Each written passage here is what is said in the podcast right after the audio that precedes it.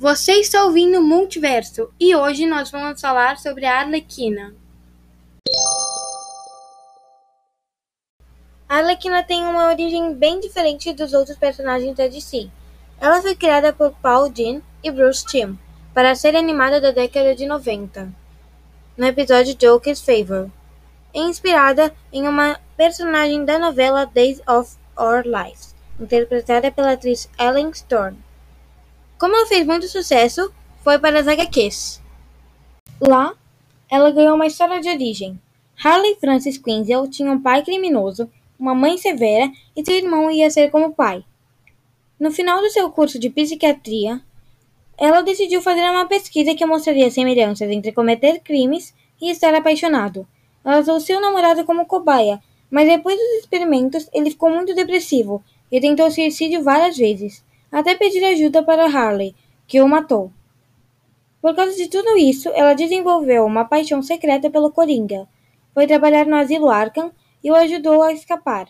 Depois que o plano deu certo, ela decidiu ficar com ele e se tornar a Arlequina.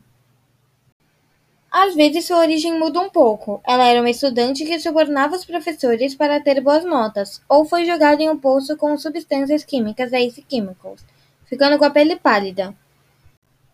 Depois de anos vivendo com o vilão, ela só ficou mais desequilibrada e sua opinião sobre ele foi mudando, e ela decidiu abandoná-lo.